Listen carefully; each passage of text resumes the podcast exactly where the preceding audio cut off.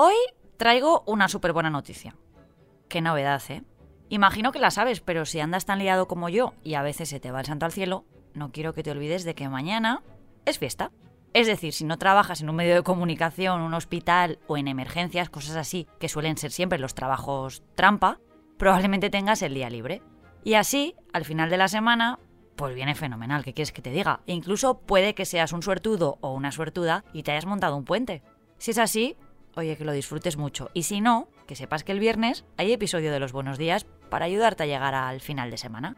Pero vamos primero con el de hoy, que hay mucha plancha. Soy Marta Hortelano y cada día, de lunes a viernes, quiero darte buenas noticias. Así que si necesitas un día sin sobresaltos, este es tu lugar seguro. Los buenos días, un podcast diario para ponerte de buen humor. Lo he dicho aquí mil veces, pero es que a mi edad aún me sorprende muchísimo la cantidad de cosas que se siguen encontrando en los yacimientos arqueológicos. Este verano, por ejemplo, fui a una excavación cerca de Cuenca en la que hace años encontraron un mosaico romano enorme y a día de hoy no dejan de seguir apareciendo vestigios de un asentamiento en el que en su día se lo debían pasar pipa. La de tesoros que aún nos guarda el planeta, la verdad. Una de las últimas sorpresas la ha dado el yacimiento visigodo de Ribarroja, una localidad muy cercana a Valencia en la que acaba de aparecer un taller de fabricación de monedas. O eso es lo que creen los arqueólogos que lo han encontrado. Os cuento. En la zona ha habido unas jornadas de estudio y prospección en las que se han recuperado más de 50 monedas de uso legal durante la época visigoda hace un montón de años. Los ejemplares fueron acuñados en la Italia del reino ostrogodo.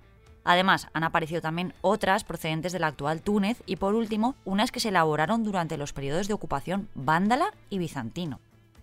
El descubrimiento de las 50 monedas halladas en la zona ha sido posible gracias a los trabajos de los expertos arqueólogos, unido también al de algunos estudiantes del sexto curso de arqueología visigoda y cristiana de Valencia la Bella.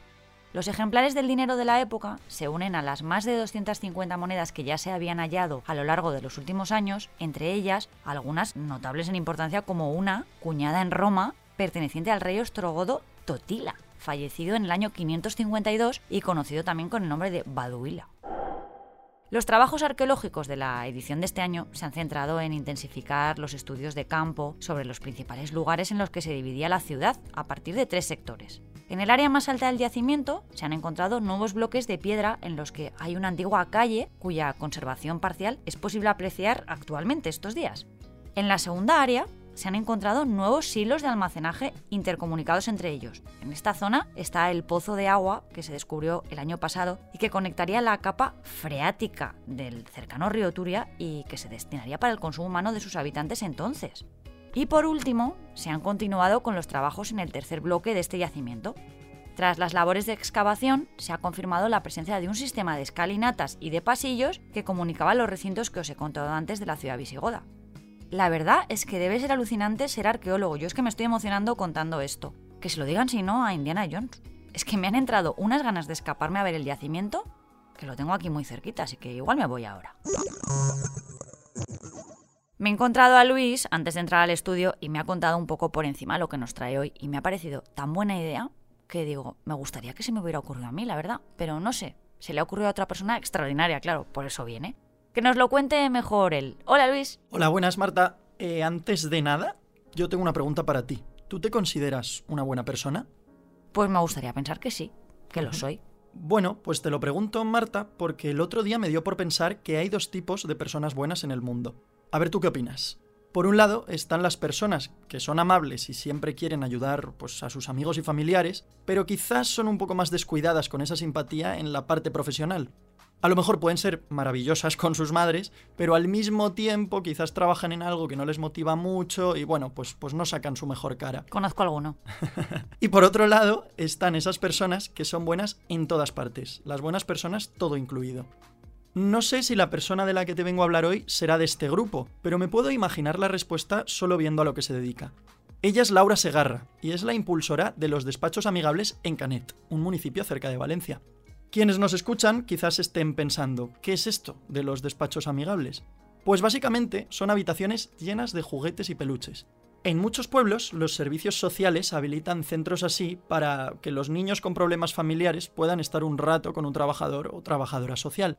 Bueno, pues Laura, nuestra protagonista de hoy, se dio cuenta un día de que en Canet existía esta necesidad. Un apoyo a los niños con familias pues que tienen problemas económicos, drogadicciones y un largo etcétera. Y entonces propuso montar uno de estos despachos amigables allí en Canet. Y ahora es una realidad. Cuando los servicios sociales dan la alarma por algún motivo, por ejemplo, que un niño no vaya a clase habitualmente, que vaya sin desayunar, que se quede dormido constantemente, entonces entra en juego Laura. Ella cita a las familias para ver cómo pueden echarles una mano pues desde un tono amigable y sin reproches. Para muchos de esos niños se destinan ayudas económicas o se les deriva a Cáritas o a Cruz Roja, todo gracias a estos despachos. Y la verdad es que Laura es toda una apasionada de su trabajo. Nos lo cuenta ella misma. Mi trabajo me encanta, me hace crecer como persona. El poder ayudar a las personas en sus dificultades y comprobar que se cumplen los objetivos es algo muy gratificante para mí. La idea es que con el tiempo los despachos amigables de Canet también puedan albergar otro tipo de problemas sociales como la dependencia o la diversidad funcional. Cada día Laura se enfrenta a realidades que pueden llegar a ser muy duras pero dice que cuando llega a casa todas las tardes, aunque el día haya sido una total locura, vale totalmente la pena. Me encanta la gente solidaria, ¿eh? la verdad. Muchas gracias, Luis. Oye, buen puente si tienes. Sí tengo. gracias a ti, Marta. Y hoy, para despedir el podcast y bajar las revoluciones para prepararnos el día de descanso, el de mañana, traigo música que hacía muchísimo que no ponía.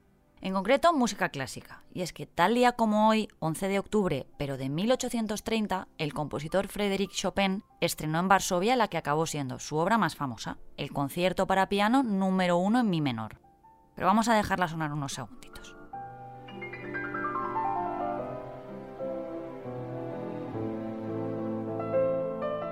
Preciosa, ¿verdad? Pues tiene una anécdota muy curiosa que me ha encantado. Resulta que Chopin se enamoró de una joven cantante llamada Constancia cuando tenía 20 añitos. A ella le compuso dos conciertos. El primero, el concierto en Fa menor, y el segundo, el concierto en Mi menor, el que hoy os traigo. Los estrenó en ese orden, pero el que hoy cumple años lo interpretó el propio músico, que era un virtuoso del piano y lo hizo con gran éxito. La partitura fue impresa de inmediato y recibió el título de concierto número uno, aunque en realidad era el segundo en haber sido compuesto, a su vez, el que compuso primero pasaron a denominarlo segundo, y así se quedaron las piezas hasta nuestros días. Es un poco lío, pero así es la historia. Bueno, que escuchéis mucha música estos días. El viernes volvemos con otro episodio. Muchas gracias por escucharnos y gracias a ti, Marta. Ay, me emociono. Recuerda que si te ocurre algo bueno y quieres contárnoslo, puedes escribir a losbuenosdías@lasprovincias.es. Este podcast ha sido escrito por Marta Hortelano, la edición es de Amalia Yusta y Paco Sánchez, el diseño sonoro es de Rodrigo Ortiz de Zarate y la producción de Miquel Abastida y Tamara Villena.